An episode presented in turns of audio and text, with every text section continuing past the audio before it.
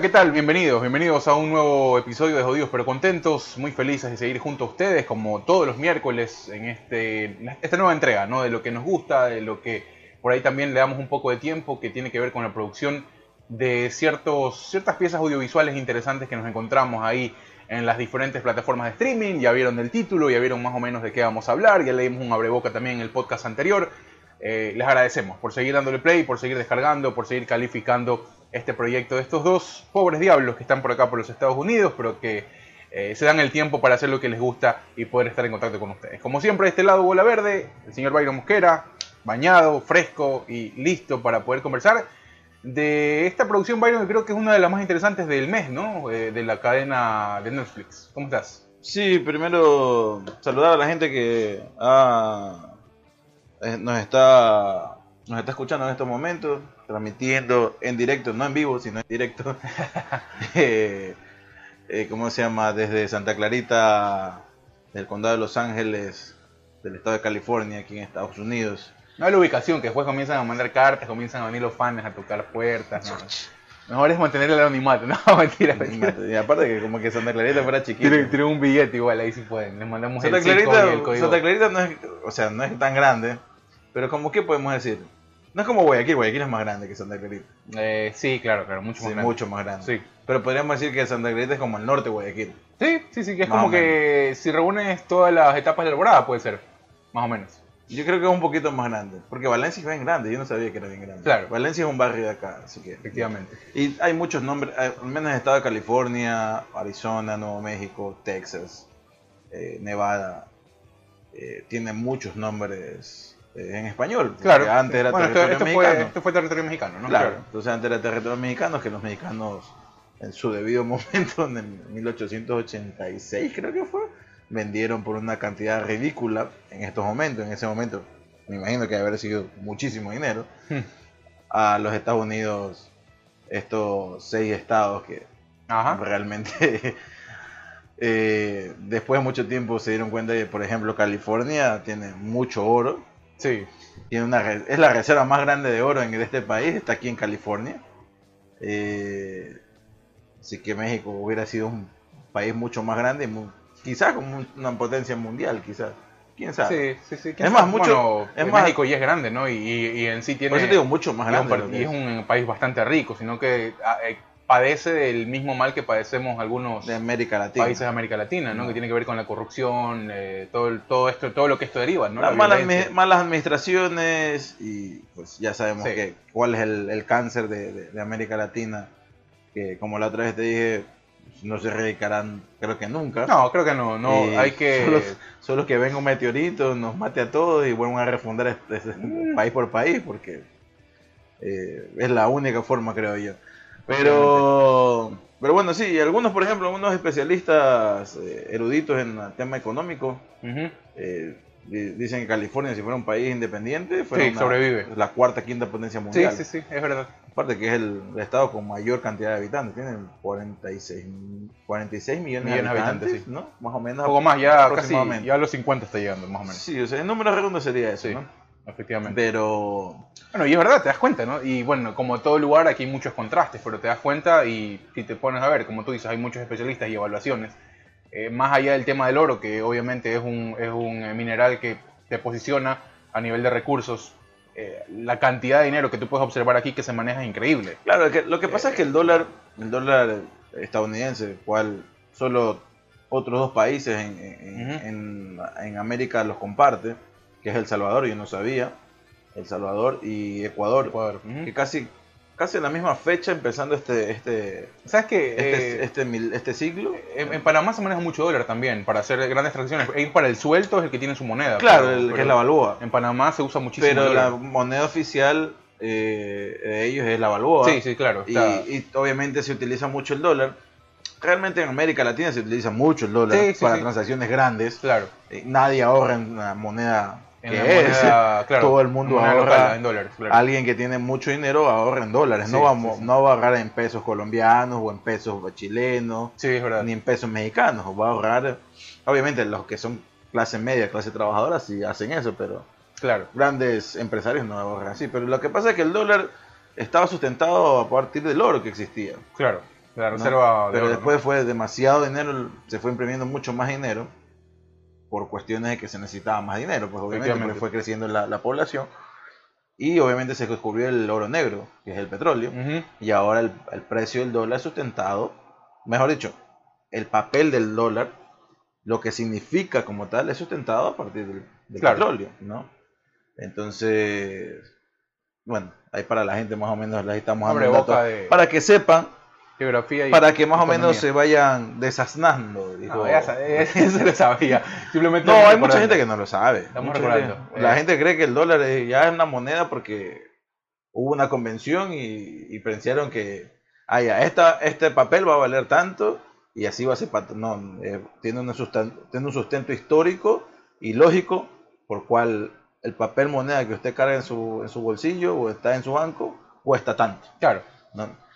Pero bueno, vamos a hablar. eh, ¿Te terminaste de ver la serie? Sí, la terminé ¿Sí? de ver hace muy poco. Eh, Serie documental eh, de la verdad Netflix es que es muy buena, me gustó, me gustó. Hace un par de semanas. Soy muy fan de este tipo de productos por la cantidad de datos y la cantidad de metraje original que tienen. Eh, soy Sí. más pro de esto a que, que, los, que estos documentales con mucha eh, Son más dramatización. ¿no? dramatización. Y, Me- me eh, gusta. claro, y, y otros que son más sesgados. Este, Está muy abierto, sí. este es muy abierto. Yo creo que que está tiene- sesgado. Es eh, más, me, me sorprendió porque. Estamos hablando de punto de inflexión, el 11S y la guerra contra el, terrori- el terrorismo, eh, producto docuserie, como lo hemos dicho, original de Netflix y que producto de los 20 años de, esta, de este recuerdo catastrófico que tuvo que ver con los hechos en el 11 de septiembre del 2001, pues ha salido a la luz, ha salido a la luz como los decimos, ¿no? con muchos detalles, con una cantidad de, inclusive de...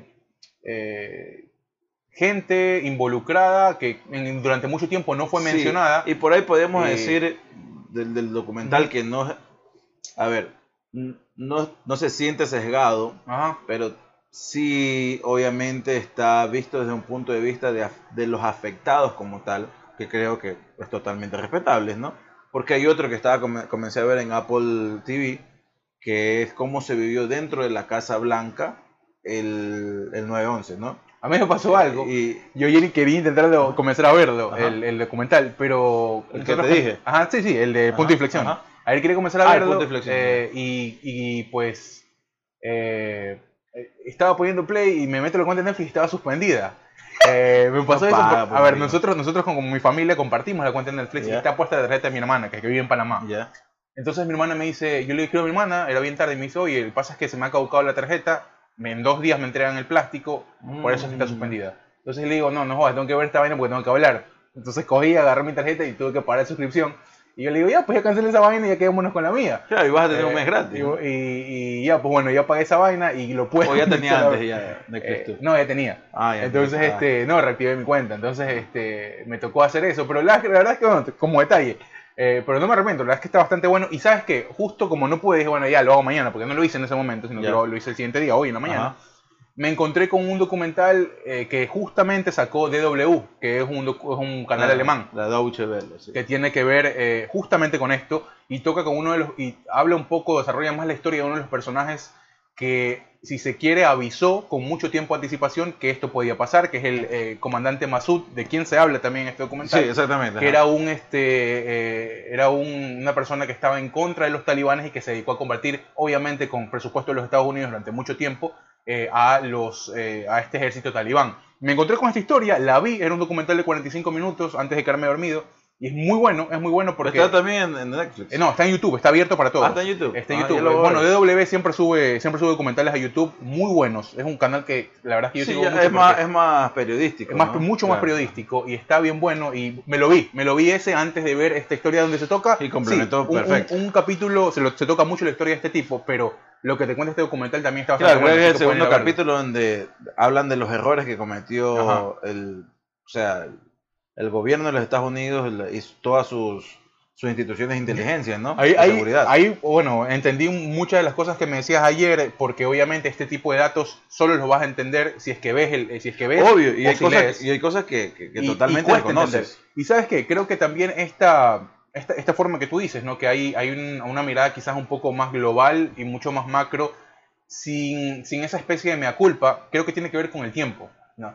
El tiempo creo Claro, que, creo- el que- tiempo creo que da un poco de impunidad sobre ciertas decisiones. No. Porque hay gente que está ahí hablando cabe de risa y que, y que sí lo ves un poco consternado, pero ellos No, están caminando eh, libres por sea, la calle. Más ¿no? el hecho de que ha pasado 20 años, eso ayuda también a que tengas un panorama mucho más claro y puedas ir retratando, eh, perdón, retratando eh, una línea de tiempo mucho más acorde a lo que fue pasando, ¿no? Claro. Eh, porque, por ejemplo, la de, la de- el, el que dijiste ayer de, de este cineasta, ¿cómo se llama? Eh, de Michael Moore. De Michael Moore, eh, fue prácticamente poco tiempo después de, de, de Mm, 9/11. creo que Fueron unos años igual, un par de Sí, años, o sea, tres como- años. eh, pero es que es Claro. poco tiempo, está muy, está muy reciente, ¿no?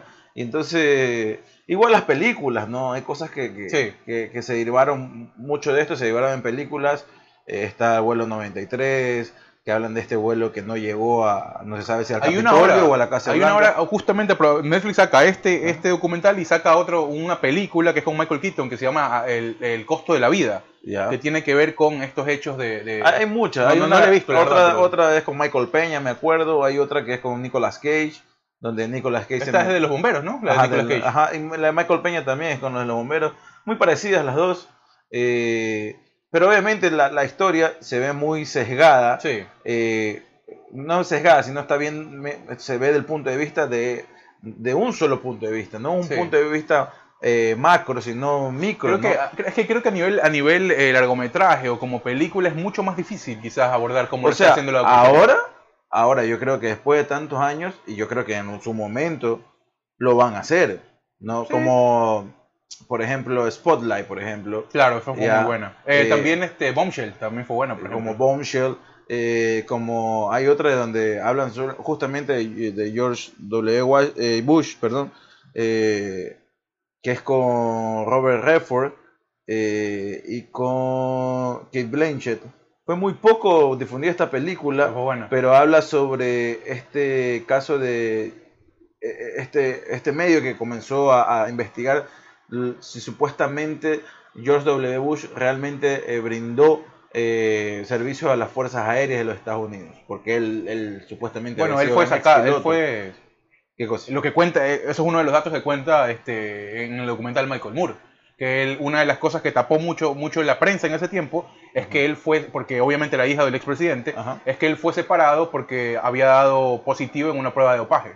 Sí, eso, eso- es que eso fue un mito muy grande. Sí, por cocaína, básicamente. Sí, y fue, fue un mito muy grande y la película se, eh, lo, lo retrató no del problema de que si era o no era cierto, Ajá. sino de la investigación como tal Ajá. y las repercusiones que tuvo el medio como tal y sobre todo la directora de, de, de- Pero- de noticias de este, de este Pero medio lo sitúan, lo sitúan en un tiempo que era mm, durante, la, durante, durante, el, el, durante el el- gobierno de Bush. Durante el gobierno de Bush. Ah, ok, ok, que el gobierno de Bush, aparte de tener este problema de, del- de- del 9-11, enseguida, sí, lo enseguida lo tuvo- a con todos los, por todos los Eh, frentes. sí, o sea, a W. Bush eh, fue quizás uno de los presidentes menos eh, elogiados, por así decirlo. Fue en el segundo mandato de Bush que, que se da esto de aquí. Ok. Cuando comienzan a cuestionarle y realmente se ven cosas muy, muy, muy lámparas que, que, que- Sí, o que sea, la película sabe retratar. Entonces, hablo, hablo de que en, en su momento van a aparecer, eh, va a aparecer Sí. una película donde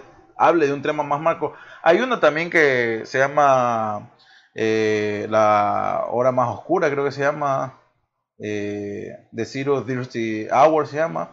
Eh, es con Jessica Chastain. Creo, que sí, Eh, creo que sí la vi eso ahí. No, no me ella es la protagonista. eh, hablan justamente de la, la operación Jerónimo, que era la, operación cuando encontraron a, Osama Bin Laden. Entonces son, hay muchas películas que se desprenden y obviamente se van a desprender, pero no ha habido una, pel- una película donde embarque, eh, em- enmarque todo lo global como fue y todos Claro. los errores que se cometieron. Y quizás, me imagino que aquí en poco tiempo, va a aparecer una y quizás muy eh, criticada porque es ¿Sabes un qué- tema muy ¿Sabes sensible qué es lo que creo? que es lo que creo que también la industria. eh, a ver, no sé si puede ser un gran negocio hacer un, ese tipo de película. ¿A qué me refiero? De que, como pudimos experimentar en el documental, a mí me pasó y creo que les va a pasar a mucha gente.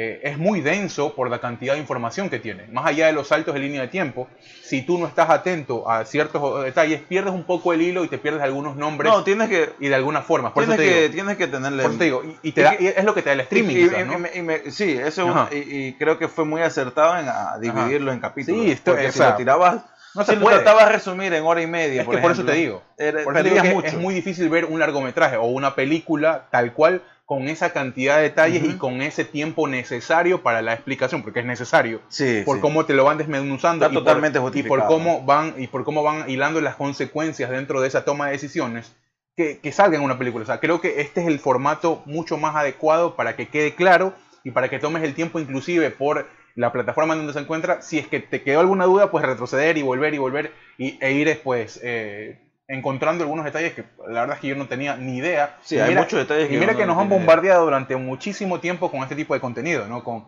con eh, inclusive que algunos introduciendo algunas teorías conspirativas, este, otros yéndose más por el lado patrio- patriota, otros, como tú dices, abordando otros, otros puntos de vista, estableciendo puntos entre las relaciones de familias y todo esto de aquí.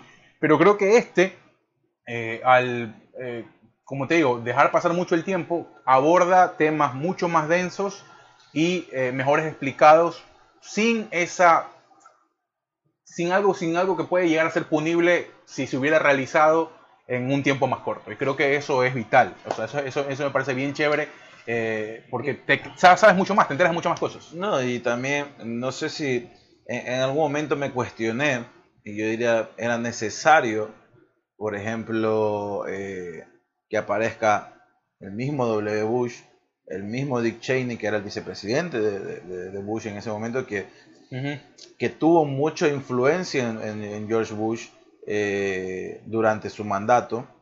Eh, incluso muchos dicen, incluso se hizo una película de él, que se llama El, el Vicepresidente. Dice que es con este, Es que es con Michael, no, con Christian Bale. Christian Bale. Eh, esa es una película donde Fue nominado Christian Bale, ¿no? Por eso. Fue nominada la película Ajá. también, eh, donde se in- influía mucho el, la toma de decisiones de, eh, de Bush eh, a partir de lo que decía Dick Cheney. ¿no? Eh, entonces sí, no sé si para bien o para mal estas, estos personajes, Bush, Cheney, el mismo Obama, eh, el mismo Mike Pence, Por ahí aparecía John McCain también, ¿no? John McCain, pero claro, ahí es donde yo te digo, no se siente sesgado, pero sí en algún momento sí lo llegas a, lo puedes llegar a ver un poquito sesgado desde el hecho de las víctimas como tal y, y tratar de decir, bueno, se equivocaron tanto durante tantos años y hasta el día de hoy se dan cuenta. Entonces, eh, por ahí puedes, si les buscas la quinta pata al gato, pero realmente como producción estuvo muy buena, porque quizás también lo, lo otro que, que pasa, si metes a estos personajes, que sí son claves, Claro, obviamente, Tienes que. eh, pero si metes a estos personajes, primero que van a estar eh, un poco, eh, ¿cómo se llama? Eh, se me fue la palabra, pero eh, no, no van a decir lo necesario, van a- va a haber cosas que ellos no pueden todavía hablarlas. Incluso hay gente que, ¿Qué dice? está- Ajá. que te dice, bueno, es todavía... eh, Ah, es información eh, reservada, ajá. Claro, información clasificada Ajá. Y no la puede decir. Entonces, sí, sí, están estos otros personajes que estuvieron muy cerca, hablando de, de- de, eh, ¿cómo se llama? Del encargado de la seguridad del presidente, el encargado de, de la comunicación, del encargado, el asesor principal del presidente, eh, gente que estuvo muy cerca ahí, eh, que obviamente quizás no estuvo en las llamadas telefónicas que estuvo con eh, Bush, con, con Dick Cheney, ¿no? O Obama con, con el alto almirante, ¿no? Eh, en Afganistán. Pero sí sabían demasiado, saben mucho, Sí. pero Sin y embargo, hay, o sea- y hay- y hay información que creo que ellos sueltan que jamás antes se había soltado. Claro, pero hay muchísima más y sabes que hay Claro. muchísima más y es Sí. muy difícil, salvo que pase más tiempo y que alguien más se anime, ¿no? Hay que ver cómo funcionan las cosas. Eh, se anime a decir algo más. Por pero- ejemplo, algo que yo no es sabía, clave, ¿no? yo no sabía hasta el día de hoy que eh, sabía que eran iraníes, Pero no sabía que eran saudíes, los, los terroristas, Ajá. los que atentaron ese día. Porque muchos al principio decían que eran afganos mismos, Afganos, pero no eran ajá. afganos. Eh, era muy obvio si eran afganos. Eh, y después ya se los identificó, pero yo no sabía que eran saudí. Y eso para mí, yo dije, pero wow, o sea, porque Arabia Saudita con Estados Unidos tiene una gran relación. Claro. Pero claro, después te justifican porque eran saudí y porque eran iraníes también, bueno, los iraníes ya sabíamos, eh, que pues Osama Bin Laden se movía por Asia como Pedro Sí, por su casa, pero por su casa. en o ese momento. Eso es increíble. Eso, eso, eso me pareció la Y verdad. que, y que tú te dices, wow, pero ¿cómo este tipo tenía la capacidad de moverse, irse tras...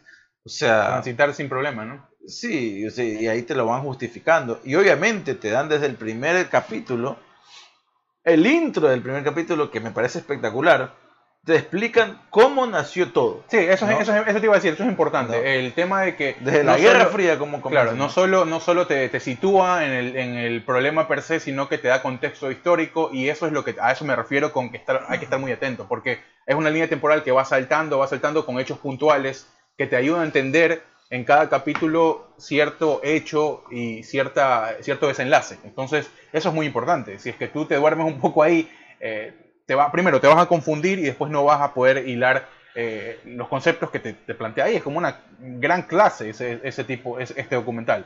Entonces eso me pareció muy chévere. Eh, aparte que te vas a perder datitos que vuelven mucho más rico el relato, ¿no? Que tú dices, puta madre, o sea, esto aquí en mi vida eh, había, habría pensado de esta persona o de esta institución que haya tanta distancia Claro, o, tanto, o, tanta, o tanta falta. Cuando Creo tú que- te idealizabas en ese tiempo, cuando era finalizando los 90, empezando los 2000, dices, puta, Estados Unidos, y te lo planteas ahí, ¿no? Estados Unidos era como que el país a, eh, el país de los sueños de todos, ¿no? Capitalismo, con democracia a la vez, todos muy felices, lo que nos vendían por lo menos, ¿no?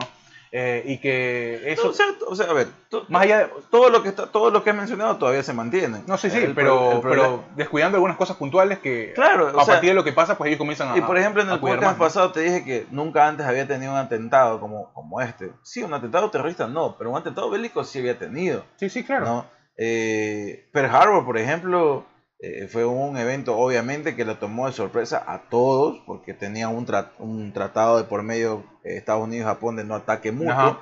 y Japón traiciona ese, ese, ese, ese tratado y decide atacar la base eh, Pearl Harbor, de, ¿no? de Pearl Harbor en, en cómo se llama en Hawái entonces tú- tú- ahí tú dices bueno sí he tenido cierta quizás uno quizás dos eh, antecedentes en los cuales sí debes protegerte o sea claro el otro era el, contexto era, era diferente estábamos en plena segunda guerra mundial Claro, ahí hay una, hay una situación de guerra que sí te permitía quizás estar un poco más alerta, ¿no? Claro, y, y sin embargo, mira, pasó lo que pasó. eh, pero bueno, la tecnología no ayudaba en ese momento. Ujú. Pero este, eh, en el 2000, con una tecno- tecnología, no del 2021, pero ya mucho más avanzada que la del 2000, perdón, que la de 19 1940 y pico, Claro. ¿no? Eh, o sea, sí, sí te parece súper raro, ¿no? Eh, informes que no llegaron, Sí. eh, instituciones que no trabajaban conecta con las otras, o sea, la CIA era por allá, Más que todo por el la- FBI por acá, el Centro de Claro, Inteligencia más que por todo por la- la simplicidad que implicaban los procesos. ¿A qué me refiero? Que era, era demandar información, era demandar de una información de una institución a otra. No es que había que recoger la mega data, no, y- era simplemente y hacer llegar información para Claro. que ellos estén alerta sobre una Y situación. para uno lo, Era un mail, como quien dice. Claro, o sea, bueno, sí. O sea, hablándolo, simplificándolo un poco, pero era más o menos así, ¿ah? O Sí, sea, pero, pero bueno, no, la cuestión es que tú dices, y es que no es, no es un caso aislado, porque este, este no es un caso aislado, porque en, otro, en otros eventos, por ejemplo, el caso Watergate, Claro, ¿no? Había es otra, es otro, es otra, Claro, es otro otra contexto, cosa, ¿no? Pero también te dabas cuenta que habían problemas a la interna de la inteligencia, de la seguridad de los Estados Unidos, por huevadas estúpidas. Ajá. O sea, por pica, como porque el presidente decidió elegir a uno y no al Bueno, otro. pero ahora, ahora, bueno, en el caso de Watergate hay intereses políticos muy, No, y, muy acá, evidentes. y acá también, Claro. porque obviamente no te lo menciona, pero te lo deja ahí explícito. Cambian un, un- ca- cambia el presidente, ponen a una persona la cual se sorprende todo el mundo a la que Ajá. la ponen en un centro, en una institución de, de- seguridad e inteligencia como es el FBI, el otro es de la CIA, el otro es de- de- del Pentágono, y comienzas y tú dices, bueno, si lo están cambiando, ¿no? Deberían trabajar en conjunto, porque son gente que supuestamente son elegidos por el presidente y deberían trabajar para un mismo bien común. Y no, hay intereses políticos e intereses personales los cuales eh, no hacían que estas instituciones trabajen en, en común. O sea, los de la CIA habían mandado un informe al FBI Ujú. y un informe que el cual nunca, nunca lo leyeron y los del Departamento de Seguridad Nacional no tenían idea tampoco Sí, de, o, ese, o de ese- algunos, siqui- de ese informe. algunos omitieron la información también, algunos ni siquiera la mandaron. o sea, otros siquiera... Exactamente, y tú dices, loco, o sea, así trabajan realmente. Claro, claro, o sea, sí, Ese eso, esos eso- problemas lo veía en la Universidad Católica, hermano, cuando yo No, trabajaba. eso, eso sí es entendible. O sea, claro, o sea, no, o sea, No entendible. era entendible, pero... No, ent- ent- no, me refiero, es entendible que te admires por ese tipo de cosas, porque tú dices, a ver, es un país muy grande, con, estamos hablando de las instituciones, Estamos hablando de la institución de que, Que se- dan- que- que brinda claro, seguridad nacional, a claro. un país, nacional. a una potencia mundial. claro, a eso- a- claro, por eso te y digo, que, o sea, y que entendible trabajen, y que trabajen cada quien por su lado, lleven, lleven agua para su molino, como decimos nosotros, y realmente no están trabajando en un bien común, que es la seguridad, Claro. para lo cual están hechas estas instituciones. Y tú dices, o sea, brother, no está muy alejado de No, lo que no, en no. Latinoamérica pasa, pues. o sea. Claro, claro, por eso te digo, bueno, y el humano plantea esta premisa por, por lo que relata la historia también, ¿no? El tema de hay que esperar que pasen las cosas para comenzar a cambiar. Y creo que, bueno, sucedió finalmente. Eh, creo que sí, e- es lo que termina como gran consecuencia, y lo, lo conversábamos un poco en el, en el podcast anterior. Eh, creo que toda esta deficiencia, toda esta eh, inoperancia, porque no hay más que decir, tenían los recursos, tanto físicos como Claro. económicos, para poder mejorar sistemas y para, para poder establecer una- un canal de comunicación fluido, por lo menos tenían. Eh, porque si tuvieron para poder costear una guerra mucho tiempo, también lo tenían para eso, porque ahí se habla también de, mu- de muchos millones Mucho invertidos dinero. en, eh, para Eso- poder ah, eh, eso armar. sabíamos, eso Sí, sabíamos. se- por eso te digo, o sea, Y dinero, Había dinero después, para. y después dinero que, que, que, por ejemplo, bueno, Bush tendría dos guerras, una que ya era una cuestión prácticamente de revancha personal, que era con Irak, ajá, la cual tomó sin ningún, casi eh, eh, ninguna sustentación alguna, ningún, Argumento. ninguna razón, ningún Mm. argumento, sino por lo que él se le, le, le- le dio la gana, por así decirlo, porque el problema era con Afganistán. Pero él te tenía una pica con Irak, Sí, claro. con Osama, eh, con Osama, perdón, con eh, Hassan Hussein. sí, Y trataron ahí de enlazar cosas que no tenía sentido y crea otra guerra en Irak. Y, y tú comienzan a tener dos guerras al mismo tiempo, que donde después llega Obama y dice, o sea, ya no podemos seguir costeando Claro. la guerra, o sea, eh, ya la de la de Osama, perdón, la de Osama. Hussein ya estaba prácticamente estaba eliminado del mapa sí. ya salgamos de ahí, vámonos a Afganistán. Y manda más soldados a Afganistán. Eh, el problema es que también te das una inoperancia en la inteligencia de- del ejército de los Estados Unidos. O sea, sí son soldados que, que reciben órdenes, desde el mayor, eh, desde, Sí. el, desde el contraalmirante o el general de todas las tropas hasta el último soldado. Se dice hay una palabra que usa Ajá. mucho Estados Unidos para estratificar sus comandos y todo, es la palabra inteligencia, donde a veces tú dices que tú ves carencia Claro, total. Y tú dices, Eh, y acá, es increíble. Y sea, acá muestra a un, a, una, a un ejército de los Estados Unidos totalmente inoperante. O sea, si los tipos le decían eh, prácticamente vayan sí, a. decían amarillo y es rojo, ellos decían que era amarillo. Sí, o sea, era- y tú dices, o sea, no, no hay, o sea, no hay un plan de combate. Sí, Realmente, o sea, llegaron allá. Bueno, eso creo que va a pasar en todo. Llegas allá y ves cómo está el, cómo Claro. corre el agua, pues, ¿no? sí. Pero llegas allá, ves cómo corre el agua. Sí, te puede demorar un, un par de años, pero 20 años en los cuales nunca tuvieron un plan, ni desde la presidencia, ni desde los generales de, de las tropas de los Estados Unidos. O sea, hay uno que dice, el que manda Obama y que dice, hey, necesitamos esto de aquí. Sí, pero era para 18 meses. Claro. Y en 18 meses no vas a lograr eso de aquí. Y, y después te das cuenta, o sea, ya después dicen, bueno, ¿qué vamos a hacer con este país? O sea, prácticamente o lo, lo refundamos, lo hacemos casi que una colonia de Lo nosotros, ven en la mierda todos, claro. ¿verdad? O váyanse a la mierda todos, pues, ¿no? Y claro, cada presidente que pasaba iba dejándole la decisión al otro presidente. Sí, pasa que el tiempo también te da eso, ¿no? Eso, ese, ese nivel de entendimiento de que, por ejemplo, en el arranque tú ves a un Bush evidentemente asustado, porque la situación lo daba para eso, y que tú puedes decir, bueno, esta, esta, esta inexperiencia en una situación sin precedentes. Pero hasta, Eh, hasta ese punto es justificable. Claro, no, por eso te digo, es, que, es que eh, tiene que ver con la línea de tiempo y cómo se van dando las cosas. Tú dices, bueno, cagada tras cagada, ponle ya atrás, Claro. y- intentando tapar un hueco y abriendo otro, viendo cómo, cómo qué pasaba. Ok, pero llegas a un punto en donde el tiempo te dicta ya que, bueno, ya pues, o sea, tuviste que haber tomado una decisión más sensata y con miras a el tiempo que vas a estar y la solución a mediano y largo plazo que tienes que alcanzar. Claro, es, es- es como, hay una parte eh, del documental donde es muy interesante, hay una frase donde dice, eh, eh, este, no sé quién es este personaje que era, que sale, creo que es un historiador, dice, Estados Unidos es bueno para la guerra, pero después de la guerra no sabe qué hacer. Claro, efectivamente. Y, y la verdad es que es así, después de la, en la Primera Guerra Mundial, mucho más evidente. Primera Guerra Mundial llega tarde, Ah. y también termina la, pueden ser a propósito. ¿no? termina la, la- la Primera Guerra Mundial y Estados Unidos, nanay, nanay. Eh, las- va la Segunda Guerra Mundial, también llega tarde Estados Unidos, y también pasa la Segunda Guerra Mundial, y lo único que se le ocurrió a Estados Unidos para acabarla es tirar dos bombas atómicas. ¿No?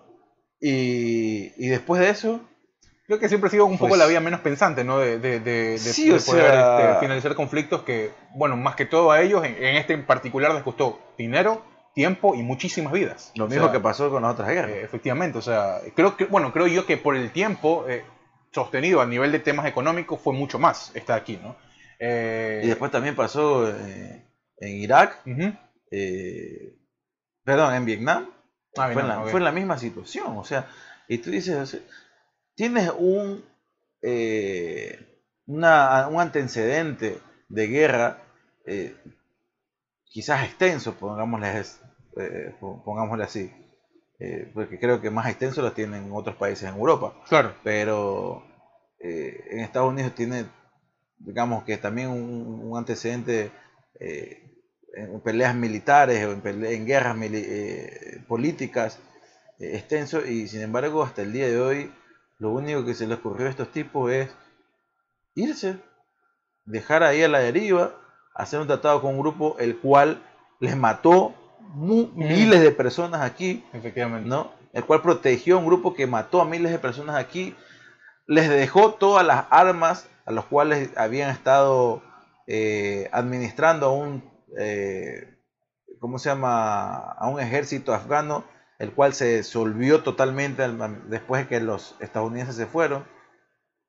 Y, y ahí va ese país a la deriva, o sea... Sí, bueno, y quedó, y bueno, y, tomaron la fuerza los que habían esperado volver a tomarla durante tanto tiempo, que hoy es lo que estamos viendo, ¿no? Hay una, hay una cabeza nuevamente de alineación o de pensamiento ta- talibán, y que, bueno, ellos ya han tomado y han dado a conocer algunas eh, reglas o algunas normas que a partir de su forma de ver la vida y así y de, de cómo profesan su religión, pues lo que hace es retroceder el tiempo, retroceder el tiempo y es volver a ese lugar es volver 20 a- años atrás. Sí, porque Entonces, en sí cuando, eh, a ver, estos países como Pakistán, Afganistán, eh, todos estos países que están en, en este Medio Oriente, ¿no? Eh, casi colindando con el, el, uh, Europa Oriental, eh, son países relativamente nuevos, no tienen ni 100 años de fundados claro, tendrán 50, 60 años a lo mucho, otros 40. eh, y obviamente se han establecido ahí y prácticamente son países europeos con Estados Unidos que en su momento fueron colonias, estuvieron metidos ahí, que han casi que delimitado estos, estas, esta- estos países ¿no? de ahora. Cuando recién comenzaron estos países, era así, ¿no? Se Claro. basaban por una por fe, eh, una religión y, y- toda su cultura y su sociedad se iba construyendo a partir de eso, como hace miles de años atrás lo Sí. habían pasado.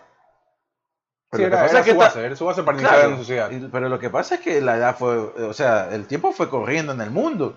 Y esta gente cree que, No, y que- hay- hay que el, mundo, evidencia. el mundo se va a detener porque ellos, ellos quieren, Claro, no, quieren ya hacer hay, hay así. evidencia en donde cuando más libertades se dio, fueron medianamente más fructíferos. Es decir, en los tiempos donde la mujer iba a la universidad, donde manejaba el 40% del, del, del, del Todo sistema pasó estatal. así cuan- antes Ah. de que lleguen estos, estos grupos radicales. Efectivamente, claro. Hubo una, hubo una sociedad que se estuvo estableciendo, si bien con un gran peso en, eh, en las ideologías y en la religión, pero también dándole prioridad o crecimiento a lo que todo el mundo le da prioridad Claro. crecimiento, que tiene que ver con el desarrollo de sociedades basadas en algo quizás un poco más abierto, con igualdad de, de posibilidades en la medida de lo que la situación ameritaba a mujeres y hombres. Y veías, ¿no? Veías que por ahí iba, se iba edificando, iba ah, creciendo en estructura y se iba, y esos cimientos a se iban paso un poco lento, pero A paso lento, claro. Pero, Pero había bueno, un cambio, ¿no? se volvió, se volvió eh, a lo mismo, producto de esta de este oscurantismo religioso y a partir de eso, pues, intro- se metieron unos, se metieron otros, pero No, y aparte que también después te muestra un, un problema que en el cual, y era evidente, después de estás tanto tiempo ahí, tienes a tanta gente ahí metida, obviamente se van a mezclar. pues. Claro, O sea, obvio. Habla de mezclar es que van a recrear relaciones interpersonales eh, entre soldados eh, estadounidenses y gente sí, claro, eh, el cual ahorita ha de haber cientos de familias claro. que son padres o madres estadounidenses con casados con alguien de allá. Claro, hijos sí, que y son este en el mejor de los casos, ¿no? ¿Ah? Este en el mejor de los casos casados.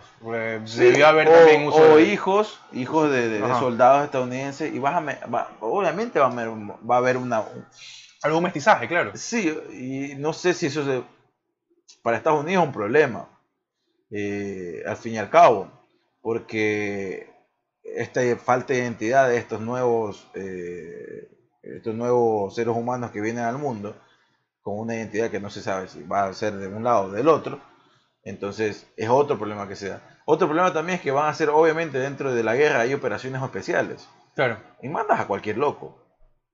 Y vale, mandaron a varios locos ¿no? Ah, claro, sí. y esos locos pues ya viste los problemas que causaban Sí, ¿no? sí, se sí. drogaban, Sí, mataban porque les dio la gana. Bueno, y de eso tienes todo, ¿no? En Vietnam también tienes eso en todos, en, to- en todos tienes ese tipo de, de- de elementos que Claro, "Hijo de puta". y, y- y siempre lo que la gente no, en- no entendía, y obviamente en un país como Afganistán, que estaba muy retrasado, no entendía es que la diferencia en cuando mandan a la policía a cuando mandan el ejército es que la policía tiene una misión siempre, es tratar de eh, salvar la mayor cantidad de personas posibles.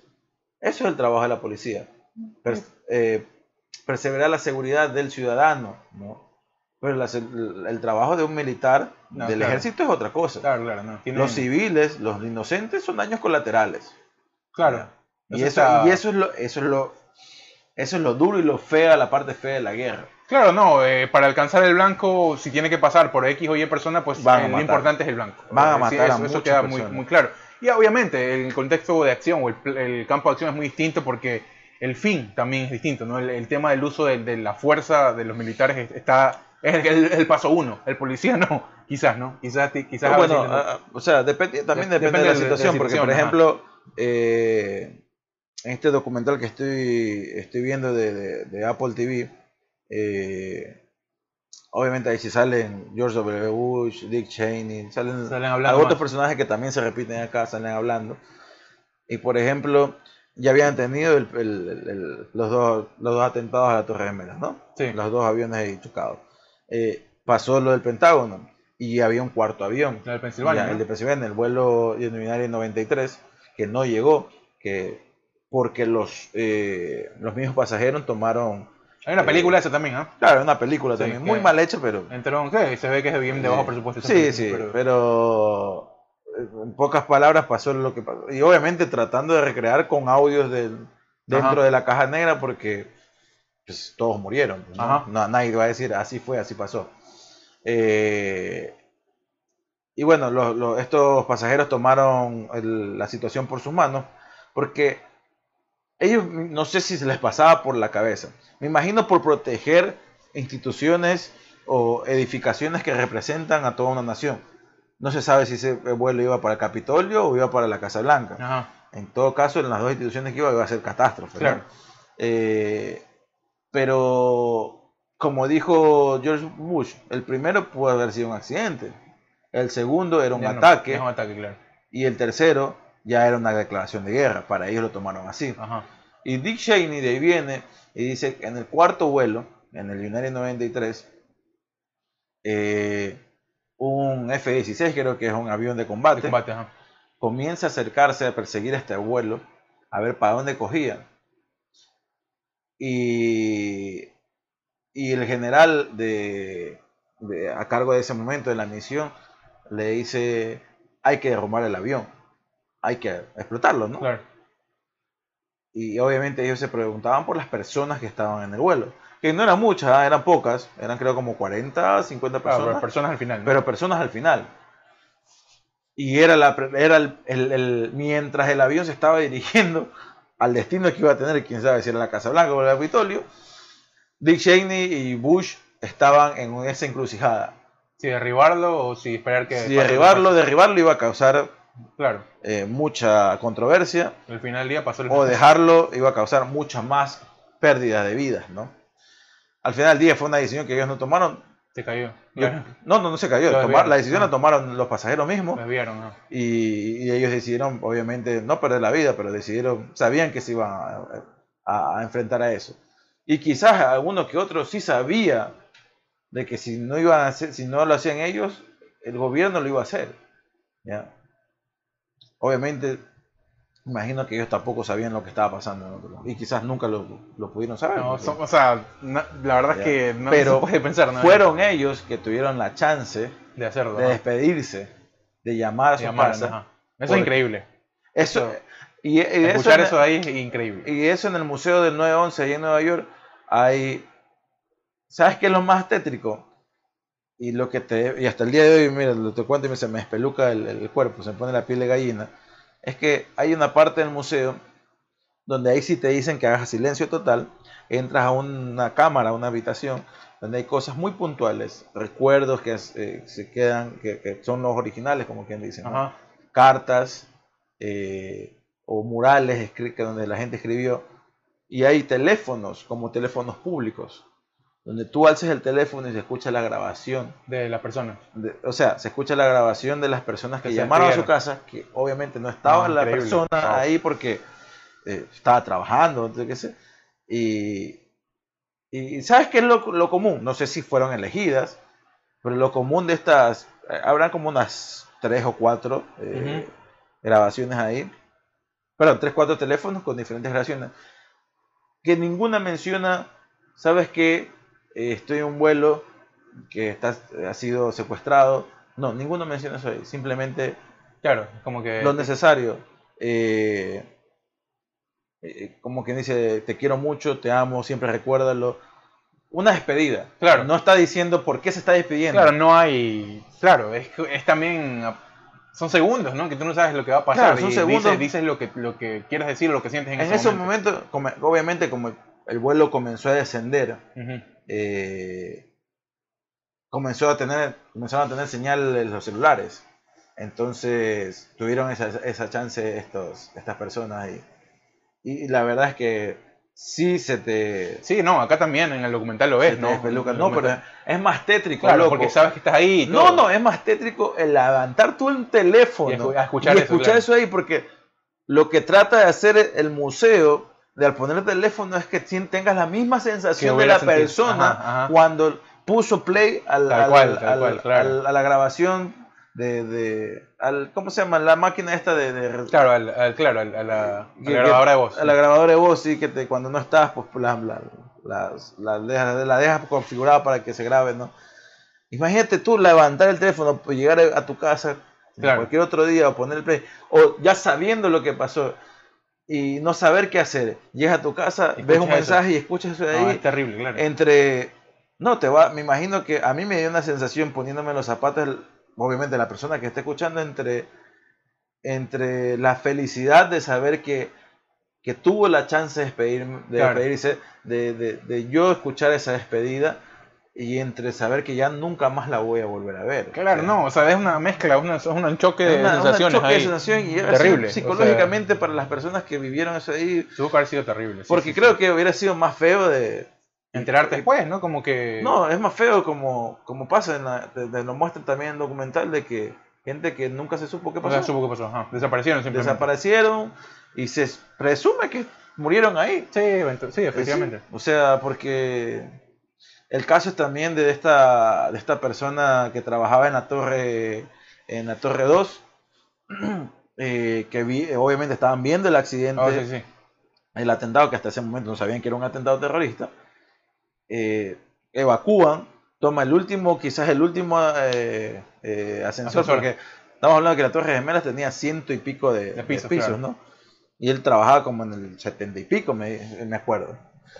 Toma el último ascensor y el encargado de, de- de- de- esta empresa, ¿no? Que, que operaba ahí, dijo, vayan ustedes, voy a asegurarme que nadie se quede. No alcanzó. vino el otro avión Y boom, nos vemos. y Sí, sí, sí. nunca más se lo vio. Mira, Y a mí también, también, o sea, me sorprendió también, no, si fuera Ecuador fuera totalmente me- distinto, no, bro. claro, no, o sea, esto, estas personas... Salve, sálvese quien pueda, claro. no, o sea, me imagino que también pasó en Estados Sí, Unidos pero- algo así parecido. Pero, habrá- si tú ves el sentido de responsabilidad de las personas De cuando le proteger, das un ajá. caso, o perdón, le das un cargo y, y lo toman, lo asumen y dicen, bueno, esto sí.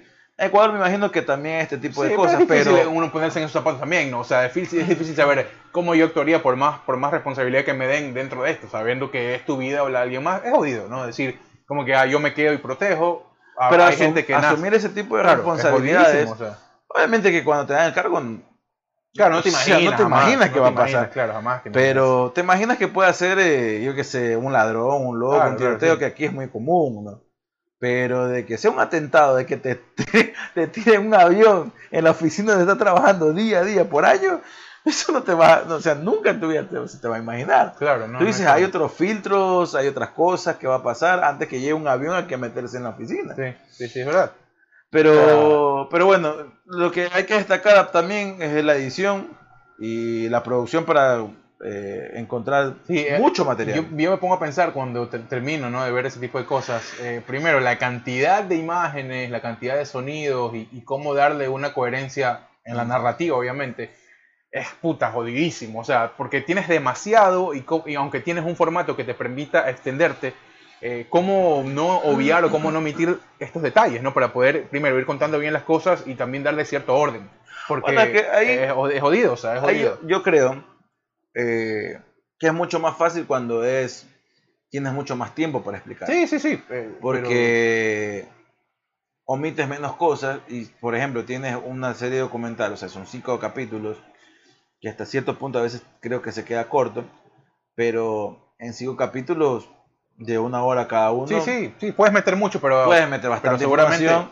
Y, y- y ahí por eso digo, no le doy tanto mérito al, al guionista, porque el guionista siguió una línea cronológica, más bien le doy mérito al, al a los productores que consiguieron el material, porque claro, hay, por ejemplo, hay una toma que nunca se la muestra acá, que sí la tiene Apple TV en su documental. Una toma del avión, del segundo avión acercándose, pero está bien cerquita. ¿Cómo la No. consiguieron? No sé. Esas son cosas que tú dices. eh, Claro, o ¿cómo- sea, ¿cómo, cómo consiguieron? hicieron? ¿Cómo Ajá. hicieron? ¿no? Porque eh, muchas de las tomas que vemos ahora son de alguien que estuvo ahí por ahí grabando. y- sí, bueno, algunas televisoras también que ya esto, ah, por ejemplo, en el caso del segundo impacto ya había algunas televisoras ahí abajo. Obvio- claro. Obviamente, estaban ahí con la toma y, y aquí, el am- aquí no hay crónica roja como tal en las noticias en este país.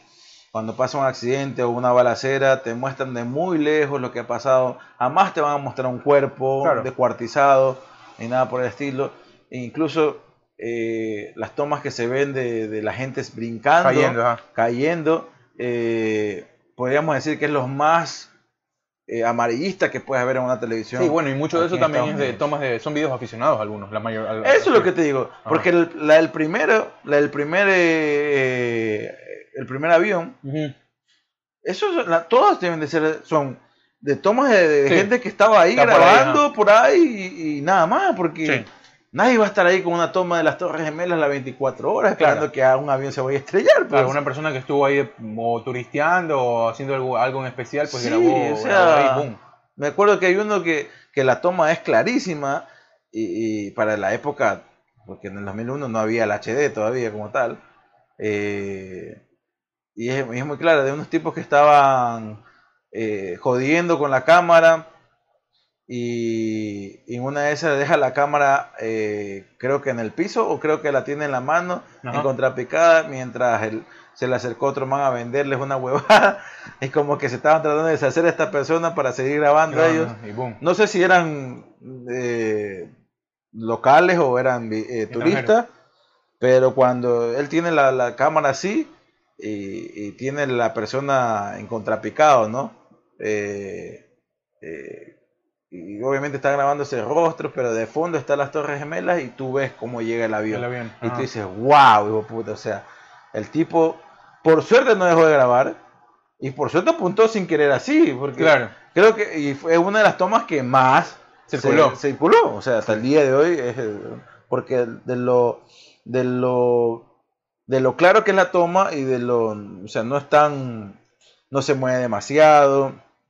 Y son cosas, son coincidencias de la vida. Sí, bueno, el documental está bien bueno, ah, se, se queda en puntos eh, muy eh, determinantes para cómo se desarrolla, porque lo que te quiere mostrar acá no solo, no solo te cuenta la historia, ¿no? Te cuenta primero por qué, Claro, ¿Por qué pasó? contexto, el contexto histórico por qué pasó, cómo pasó y cuáles fueron las consecuencias de este suceso hasta el día de hoy, creo yo. hasta el día de hoy, claro. Eh, entonces, eh, creo que eso es muy importante y lo hace mucho más completo como producto para entender, para aprender muchísimas cosas y para eh, saber de dónde viene, porque mucha gente se queda ¿no? con el esto, no, pero hay un background importantísimo que incluye otros países, que incluye otros conflictos bélicos, que ayudan a entender todo Esto también de las, de las, eh, ¿cómo se llama? Ay, de los métodos de interrogación. Eso, eso me, Me pareció, muy pareció- inte- eso, eso me pareció muy interesante Me porque pareció algo Porque, ya- porque, con su- porque yo sí me acuerdo de ver algunos reportes ¿no? de la gente y es más que todo por el lugar, el- lo que tenía que ver con la, con la bahía de Guantánamo y todo esto aquí.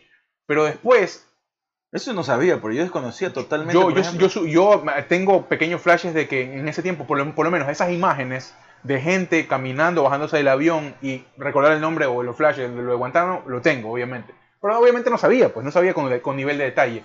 Lo, lo que, lo que es mucho más... eh, no, no, es que no es cómico, no hay nada cómico aquí, pero lo que es mucho más, lo que puedes ver que es mucho más inútil es que toda la información que recabaron Claro, no eso es tenía lo que ningún voy. tipo de sentido. O sea, más allá de, de que obviamente te quedas con el dato fuerte de que eh, comenzaron O sea, a usar métodos de tortura. el pro- el- es como que, oye, no, no tiene ningún resultado. Claro, esto, esto, estos métodos de interrogación avanzados, creo que se les llamó. Sí, eso es una mierda. O sea, el nombre que le ponen es una huevada. Sí, pero bueno, es verdad. no, no, hacían, no hacían los métodos de tortura tradicionales, por así Sí, decirlo, pero- pero, pero otro- final, era otra forma de torturar a la gente. Y, y obviamente nunca la tortura fun- funcionó si es que no habías tenías a la, la persona indicada. Claro, porque Ya. sí, lo que te dicen pero es, ¿no? comenzaron a, a- a- Primero que hacer- llevaron a cualquiera. Exactamente, o sea, Sí. quien escuchaban por ahí algo, se lo llevaban, se lo Sí. llevaban de aquí, se lo llevaban acá. Quizás sí, de, de, de 100 cojudos que agarraron, quizás Dos o tres por ahí. dos o tres eran, sabían algo, los otros no sabían nada. Claro, aparte que. ¿Y cómo sueltas a los otros? pues? Hay, hay, hay una frase que se me quedó y que, y que la verdad es que puta, tiene mucha verdad. Eh, creo que es una verdad absoluta.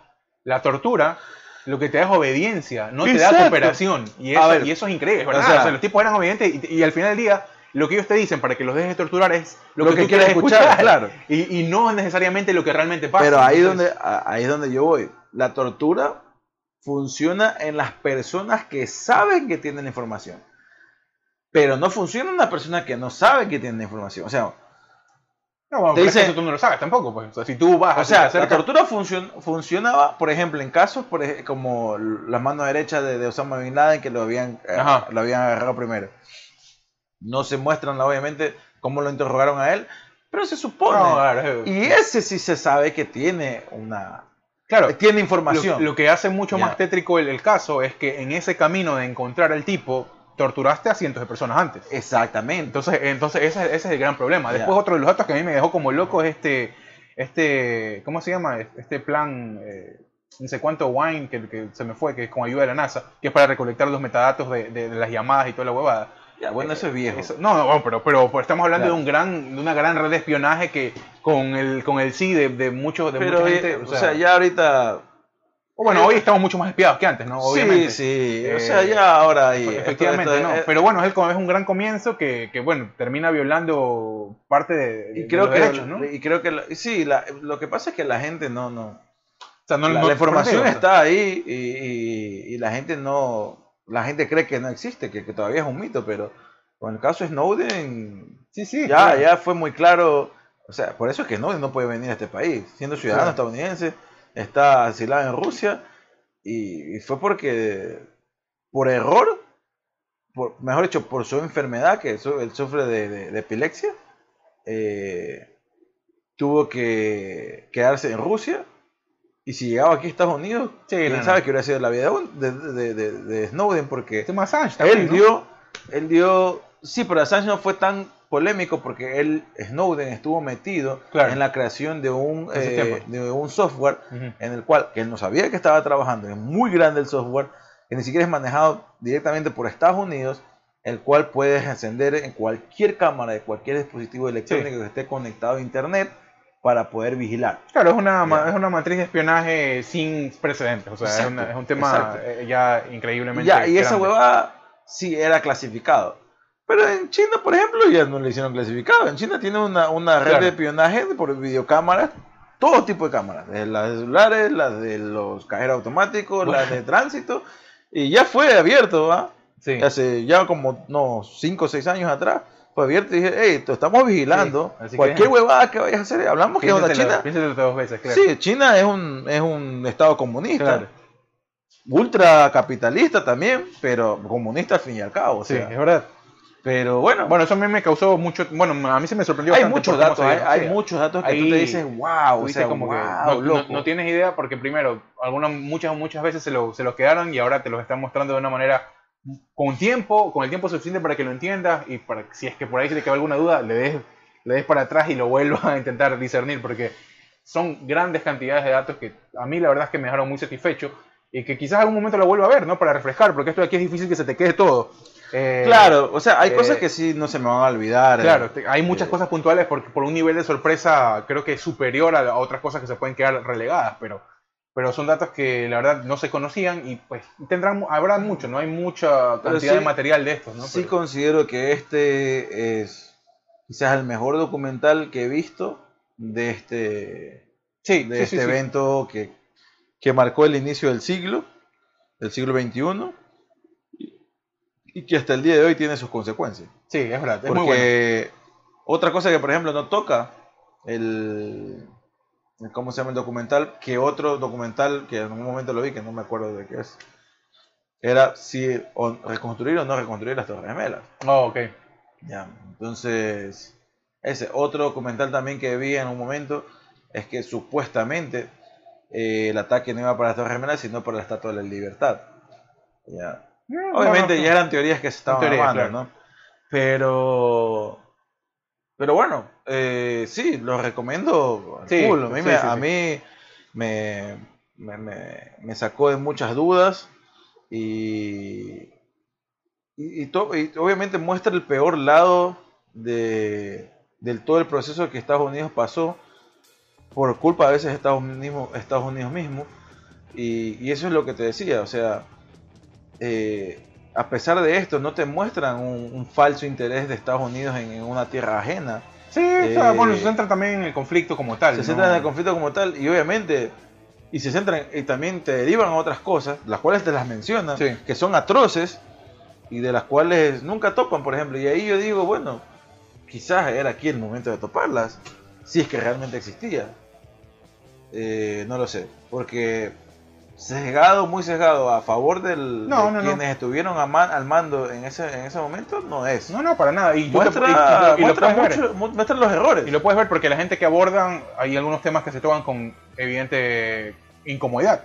Hay muchos que inclusive se, se ven en la obligación de aclarar algunas cosas porque son temas muy delicados. Claro. O sea, tú los ves ahí, que tú dices, oye, o sea, el tipo no está cómodo diciendo esto, porque son cosas sensibles y que ah, pueden comprometerlo, si bien ya no está en servicio, si se quiere, eh, es información que chucha, o sea, sí lo puede comprometer. Que entonces- información que quizás hasta ese momento era clasificada. Claro, tú lo puedes, no tú lo puedes ver. Eh, Creo que no hay mejor momento que ahora para verlo. ¿Por qué? Porque no solo te ayuda a entender todo el contexto del conflicto, sino te ayuda a entender cuál es la realidad de este país que volvió a 20 años atrás como era y darte cuenta de qué es lo que está sucediendo ahí. Es Claro. una mirada clara de qué, de qué y por qué está volviendo a pasar esto en Por eso te digo, yo creo que eh, a partir, no sé si a partir de este documental, pero creo que ya ha pasado el tiempo suficiente, por ejemplo, para ver película, una película acerca de, esta, de, este evento, ya mucho más macro y no visto desde el punto de vista del bombero, punto, Sí, desde el sí. punto de vista del soldado, punto de Hay vista más, hay más del- fuentes que son Ya, abordadas. Ajá. Exactamente, hay muchísima más información en las cuales puedes hacer una gran película eh, acerca del tema, eh, tipo Argo, por ejemplo. Sí, bueno, algo también fue muy buena, muy, muy Ya. buena. Eh, En, sí ese te- tipo de, en ese tipo de problemáticas, ¿no? Claro, te muestran desde el punto de dentro de adentro, Sí. ¿ya? Pero mira, para que sacar algo tuvo que pasar muchísimo, Muchísimo tiempo, ¿no? claro. Bueno, también pasó Eh, con Spotlight, ¿no? Pasó un tiempo importante. Exacto, Ajá. exacto. Eh, son, son situaciones que, que se dieron hace mucho tiempo atrás. Bueno, con Spotlight no es tanto atrás, pero con Argo sí es de la época de la Guerra Fría, estamos Sí, hablando. Entonces, eh, primero que tienes que dejar que pase Claro. eh, el tiempo, ¿no? Y segundo, a medida que dejas que pase el tiempo y las aguas se calmen, eh, vas recolectando mucho más información que desconocida. Creo que aquí está es mucho más evidente información que desconocíamos y creo que a partir de esto se podría hacer una gran película. A veces ese tiempo es funcional para que muchas mentes y bocas se animen a hablar también. Entonces, Claro. eso tiene que ver bastante. Bueno, recomendadísimo de nuestro Sí, lado. sí. Eh, siempre voy a recomendar yo también si quieren ver una mirada mucho más, es, quizás un poco más eh, crítica, si se quiere, o satírica por ahí. El tema de Fahrenheit 911, que para mí es uno de los documentales que a mí me apasiona muchísimo por la narrativa y por los recursos que usa este gordo espectacular que es Michael Moore. Eh, que después hizo, ¿no? Después hizo Fahrenheit nu- 11.9, que fue otra gran producción, pero que no tuvo el pegue en, en ese tiempo. Así que hay millones de productos ahí, Ah. pero este de aquí, pues vayan a chequearlo, eh, eh, no, se, no se van a arrepentir. Sí, muy recomendado. Ya les digo, son cinco capítulos de una hora cada uno. No es necesario que se lo mande de un centón. Fácil. Hay Yo tiempo, me lo vi en tres días, creo, pero obviamente la pausa en el momento porque a veces no, no te da chance de cinco horas de estar ahí sentado, ¿no? Bien. Eh, antes de despedirnos, esta salió eh, salió el tráiler de ya de Hawkeye, de Ah, la otra serie que va a salir. Oh, en sí, sí, Marvel. sí, sí, lo vi, lo vi. Eh, se ve interesante, ¿no? Se ve muy interesante. Sale el 24 de noviembre. Eh, creo que va a terminar para el 24 de diciembre porque va a estar ambientada, está ambientada en la época navideña. Y creo que va a terminar ahí justamente para las Para fiestas, para las festividades, ¿no? Sale antes de Spider-Man, tú dices, ¿no? Claro, sale antes de Spider-Man. Pero me imagino que la, en la serie eh, ha de tener eh, 5 o 6 capítulos como se ha venido manejando la, la serie. Y lo más probable es que si es así, va a terminar entre Navidad y fin de año, ¿no? Ah, bien. Como para que ahí compense con este. Porque en diciembre también se la Spider-Man se estrena porque también está ambientada en parte Claro. de Navidad. Efectivamente. Bueno, a esperar, a esperar. La verdad es que ahí habrán, en, bueno, en diciembre, bueno, y este año, por, la- por cómo se han dado las cosas, nos van a bom- a bombardear de, de, de producciones y de películas de diferentes. No, y aparte que en Eh, diciembre ya se viene, a partir de ahora de octubre, comienzan a salir las películas eh, que van a estar nominadas. que califican para los premios. ajá. Sí, lo más probable es que ya comiencen a sacar porque ya salieron en festivales, Claro, cosas así. ¿no? entran ahí. Bueno, eh, nos vamos, nos vamos. Que tengan una buena semana. Estamos aquí para pues seguir con este proyecto. Pero contentos Espérate, que, que estén la eh, muy bien. ¿Qué pasó? ¿Se cayó? No, no, la, la- la tiré. Por ahí Estamos algo raro. Perfecto, que estén bien. Chao. Chao, chao.